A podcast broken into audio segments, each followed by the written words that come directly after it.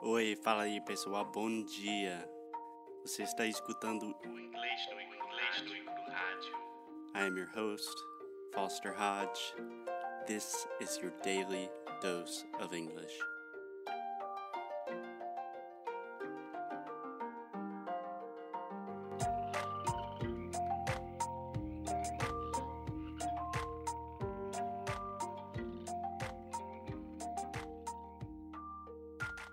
Hey, Alexia. Hey, Amo. How are you? Happy Monday. Hey, Foster. I'm fine. Live from Lisbon.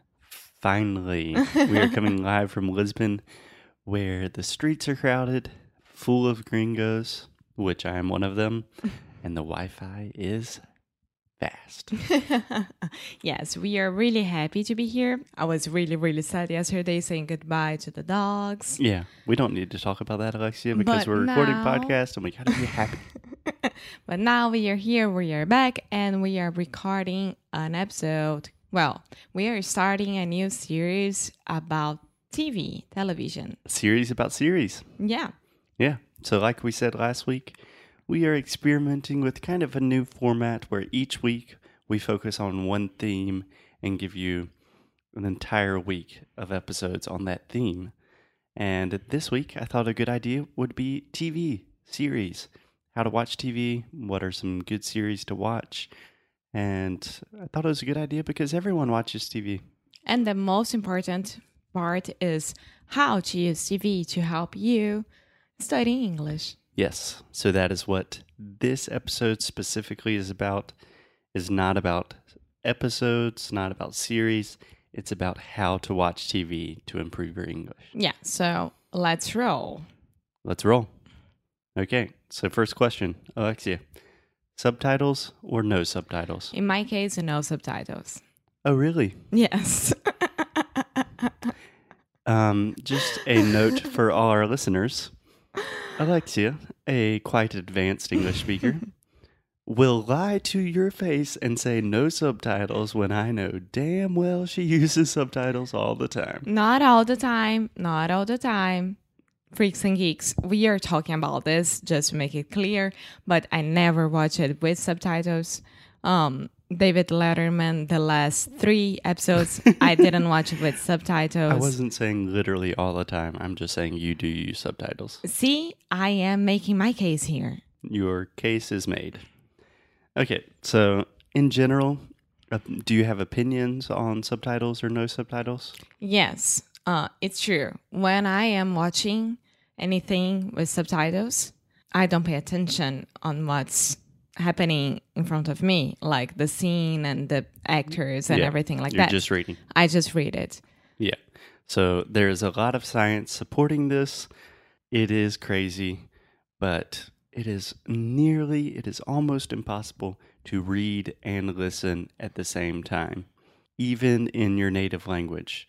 So, for example, sometimes when we watch something in English and for some reason we have we don't have an option and we have to have Portuguese subtitles, I find that I am actually not listening to the English, but I'm reading the Portuguese. And I'm like, this is stupid, you know?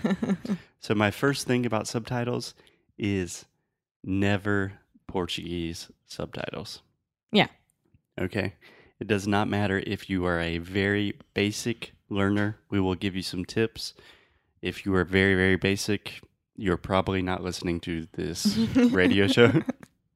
But in general, the idea of reading in Portuguese and listening in English simultaneously is a stupid idea. Don't do it. Yeah, so if you are a basic student and you're just starting, start with English subtitles. Yes. And while we're on that point, never, ever, ever, ever watch dubbed programs. I don't know if they still have these in Brazil, but if you watch like a a movie in English, but all of the audio is in Portuguese, and you just have Portuguese voiceovers, that is the stupidest thing I've ever heard. Yeah, dubbed is dublado. Yeah, so don't watch dubbed programs. That is just crazy. So if you're a beginner, what I would recommend is that TV is probably not the best platform for you. You should probably focus on beginning podcasts or YouTube videos. We have this thing in linguistics that we call, a lot of times we say comprehensible input. So that means you want to listen to something that you can understand at least a little bit, and then something just a little bit above your level. And most TV shows, if you are just beginning, will be way, way over your level, and you're not going to learn anything. Okay, perfect. So, if you are an intermediate student, Yes. So if you are an intermediate, intermediate, okay, yeah. So a quick tip, Alexia. This is a mistake that you make a lot with words like intermediate, purchase. Almost always, when we have words that end in ate or words that end in ase, so a and a consonant and e, it does not make the eight sound, it makes the it sound. mm-hmm. So think about the words intermediate, delicate, articulate, adequate. intermediate. Is Yeah. that right? Delicate, delicate, It's just like it. intermediate. yeah. And you know the reason that you always mess this up is because you are thinking about the way we write it, and that is wrong. We don't speak the way that we write. Yeah. So repeat with me. intermediate, Repeat with me. Intermediate, intermediate, delicate, delicate. adequate, And what? adequate, Adequate. I have no idea what this is. adequado, Adequado. adequate, Adequate. um, articulate, Articulate. better, better. Okay. One more word that you always mess up purchase. Purchase. Yeah. If I had a if I had a dollar for every time Alexis Alexia said purchase, I would be able to make a lot of purchases.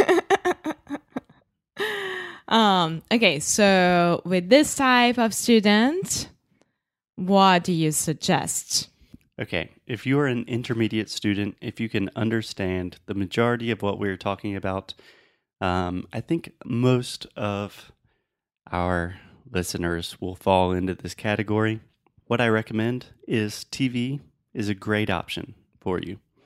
So, TV with English subtitles at first, and then gradually you can move to no subtitles. Yeah, when you say TV, it's like talk shows, uh, Netflix, things like that, right? Yeah, exactly. When I'm talking about TV, I'm using that in a very broad sense. It could be movies, TV, YouTube series, anything, shows. Yeah. So, what I would recommend is depending on your level, if you really cannot understand anything, if you watch an episode of something simple like Friends and you just have no idea what's going on, try with English subtitles. If you can watch something without subtitles and you have a decent idea of what's happening and you can follow, you know, the narrative and follow the plot, then go with no subtitles. It's the easiest way to really see where your English is, to understand how your comprehension is doing. It's just no no subtitles. Then you are focusing on what people are saying. You are not reading. Yeah. Um, what I use, what I usually say to my Portuguese students, oh my God, um, is that watch it first with subtitles just to understand what's happening. And after, I don't know, three days, you go back and watch it without subtitles. Yes. Yes. That is always a great thing for intermediate students. If you are really going to miss a lot without subtitles, then watch it first with subtitles, enjoy the movie, learn the characters, understand what's going on, and then go back and watch it without subtitles and see how much you understand. Yeah. And don't be anxious. Like it's a process. Process. It's a process. Sorry, it's a process. Yeah.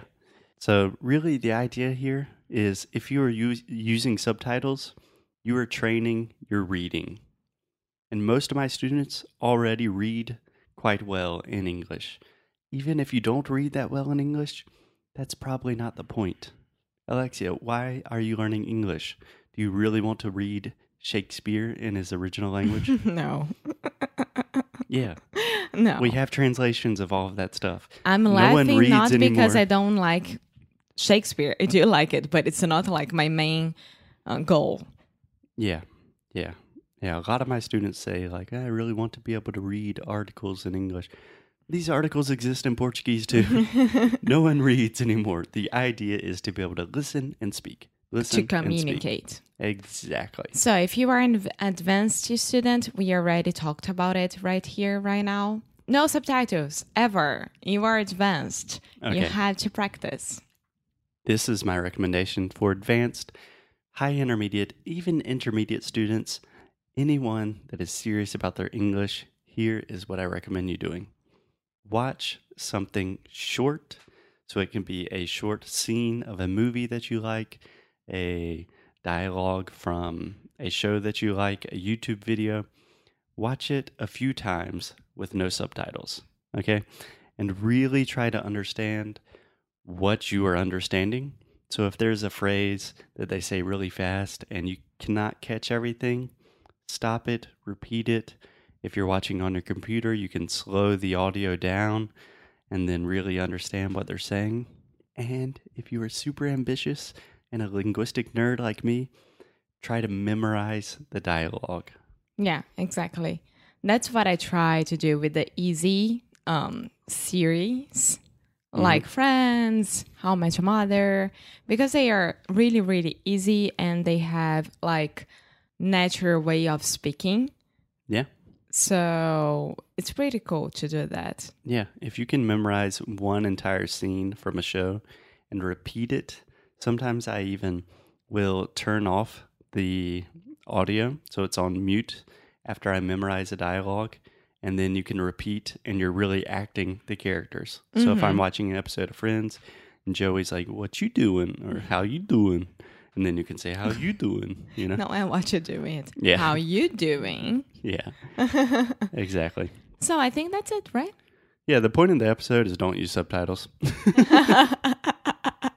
um, take yourself to um, how do I say that? Like, Out of your comfort zone.